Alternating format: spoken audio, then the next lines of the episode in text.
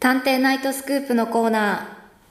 このコーナーは高澤探偵が自分の気になった物事をウィキペディアで調べてただただ愚直に発表するというコーナーですー。はい。はいえっと、今回は、はいえっと、メッシュっていう髪型について、そのメッシュっていう言葉の由来を由調来べてきました。メッシュにするはい。メッシュを当てるとか言いますね、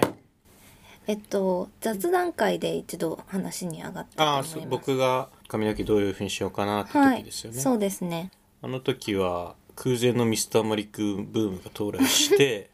そうです二ね人ともミスターマリックの髪型にするっていうことで、そうですすね。うん、あれメッシュですよね、ミスターマリックははい。あれそれで由来があ、由来は超、あ魔違います。えメッシュっていう言葉は髪全体を部分的に筋のようにカラーリングすることをフランス語でメッシュっていうらしいです。あのメッシュってなんか網目みたいなイメージがあったんですけど、もうはいメッシュっていうあの髪型自体を指す言葉なんですね。あ、そうですね。えフランス語でのメッシュと英語でのメッシュだとー、うん。なんかえっと結構全然意意味が違ってえー、英語だと網目とかえっとなんだっけ粒子の大きさうん。とかなんかいうのがあるんですけどうん。フランス語でメッシュは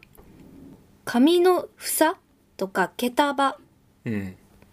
ていう意味があるらしくてあと他にはえ導火線とか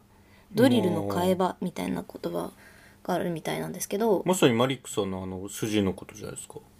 あそうですそうです束になって色が抜けているというかね、あそこのことがメッシュ。もうじゃあメッシュマリックマリックってフランス語読みでメッシュですか？違うと思いますなんけかどでもそれぐらいの近さがあったんですねじゃああながち全然ふざけた話でもなかったわけですね雑談の時はメッシュの意味が分からなくて正確に、はい確かマリックさんの髪型あれはメッシュでいいんだよねみたいなことを言ったんですけど、はいはいそうです全くそれで正しかったってことですねそうですねへだからえ何筋であってもメッシュはメッシュだな何個い筋を入れてようと、うんメッシュはメッシュっていうことですね、えマリックさんは最近見たんですよマリックさん何い束ですかえっと正面から見たのはえ125 5くらい結構少なめですね E テレでね E テレでマリックさんがあの「あなたにもできる超魔術」みたいな番組が始まってたのそうなんだ、はいであれはねレッド吉田が、まへー学んでましたよ、そうなんだ、はい、で息子に披露してわーっとなってはいなんかいい番組ですねあの時マリックさんの髪には5メッシュぐらい当たってたと思いますはいそれって手品番組ってことですよねでまあそのテクニックをうーん伝授してましたねうーん、へえ見てみたい E テレでレッドさんとかね元 AKB の人とかにもうーん伝授してましたよ全あ然そうなんですね、はい超魔術いまだ健在という感じですねうー、うんんあまあ、というわけで、はい今回は「うんメッシュ」っていう言葉を調べました、ホットペーパービューティーに載ってました今 回は確か高澤探偵ナイトスクープでははいウィキペディアで調べるって聞いてたんですけど、うんホットペッパーあなるほど取材源情報源は都度変わるとはいいうことなんですかえてかウィキペディアに別になかったあなかったんですね、えーそのホットペッパービューティーの「はいメッシュとは」っていう文章の中にマリックさんのことは出てきますか、うん入ってないですねあれ第一人者ですよねなんか人は入ってないですどういう状態のことを指すかっていうのとかどうやってやるかとか何色があるかとかそういったことでんてマリックさんのようにみたいな一言言えばかなり浸透すると思うんですけなど、いね、ですなねいんだなうーんじゃあもうマリックにしてくれでメッシュにしてくれと同じ意味だってことですえよーね、でもマリックにしてくれだと5束しかやってくれないかもしれないじゃないですか いやそれ最新のマリックでしょそのマリックだって7の日もあるでしょえなんかすごい少ないイメージでした私1束だと思ってました頭頂部だけ変化可して変だと思うんですよねそれが一番の超魔術ですよメッシュの数が変わってるっていうのが一番いつのの間に超魔術ですよ、あーうんなるほど大丈夫ですか他になんか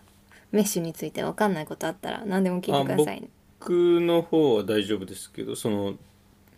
これ確かあれですよねあの相談者も探偵も高澤さんなんですよねはいそうですはいどうですか相談者としての自分に合格点はあすごいこれ分かったんで、はい100点ああすごい、うんうん、これいいですねその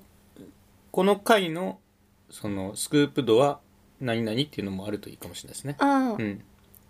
でもこれあの英語の語源だとずっと思ってたのがフランス語だっていうことが分かって、さらに英語とフランス語で意味が違うっていうことも分かったんで、うんかなり分かりました興味深かったああそうかそうかうんうん、そっかそっかメッシュ加工っていうけどどういうことなんだろうね調べましょうかなんか仕事できるみたいに言ってくるけど検索をしているだけなんですよねはいそうですメッシュ加工ってなんかこ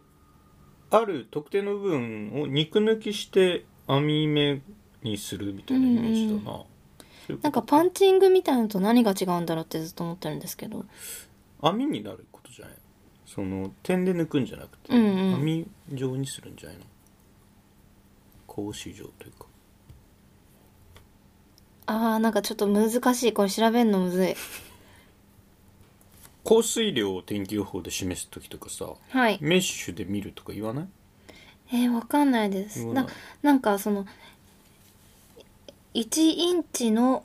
長さの間にある網目の数を表している単位があるんだメッシュが、はい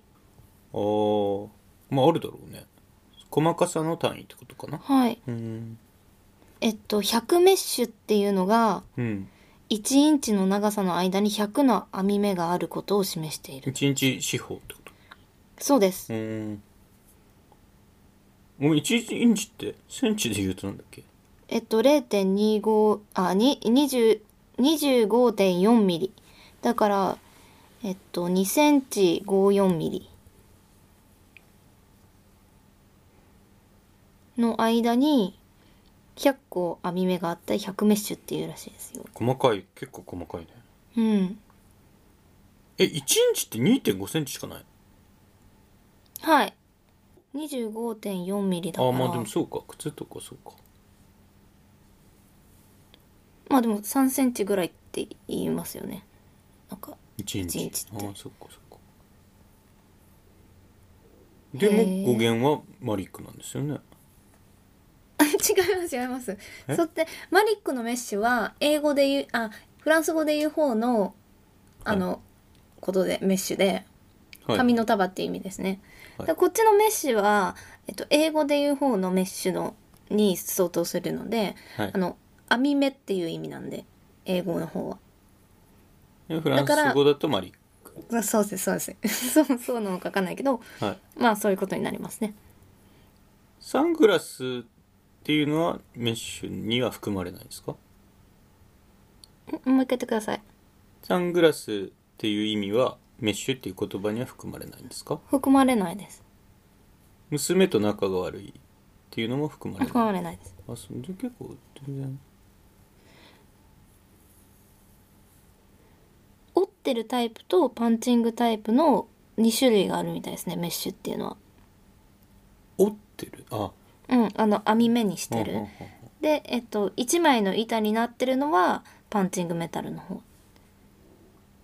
メタルなんていうの金属に穴をうん、うん、開けてるタイプのものをパンチングメタルって言いますね。へえその金属に穴っていうのは超魔術で開けるんですかいや、えーっと、違いますね。えっと、繊維製品を織るのと同様で、金属の棒にな、棒状の線、糸と同じような剣山みたいもなのを折って、あ折る折る時かはいうんうんえっと、単純にその布の線、布が折られてるのの糸が金属になってるだけの状あ態が、えっと、折ってるタイプの。あすごい難しい加工ですねすごいそうですね。やっぱ超魔術だからできるっっていうことです かそれは専用の織り機を使うって言ってますよその専用の織り機っていうのがなんかこう電気コードとかにつながれたミスターマリックですかいや違いますよえ人じゃなくて機械あもう機械扱いされてるミスターマリックみたいなこうあの脳に直接プラグつけられてるいや違うと思うけどな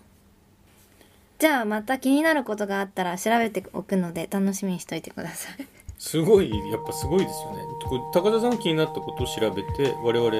に報告いただいてるはいということはなんですね、いそうですありがとうございますはいはいありがとうございましたありがとうございました